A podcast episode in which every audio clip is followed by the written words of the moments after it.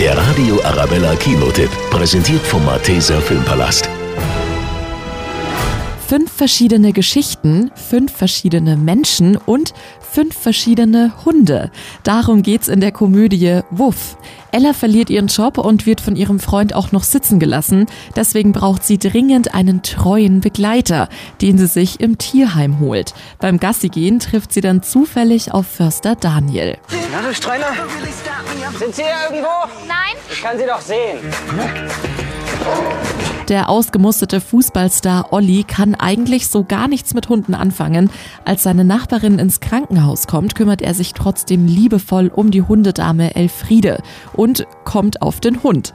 Durch die Hündin lernt er nämlich Silke kennen, die eine Hundeschule führt. Komm her! Da! Was mit dir? Entschuldigung, ich bin noch nicht taub. Während Olli vielleicht Glück hat, liegt die Ehe von Michelle unter anderem wegen eines Hundes in Trümmern, denn sie selbst ist nämlich eher Katzenliebhaberin. Fazit: Wuff ist verrückt, romantisch, zeigt die schöne Bindung zwischen Mensch und Tier und ist vor allem eins: lustig.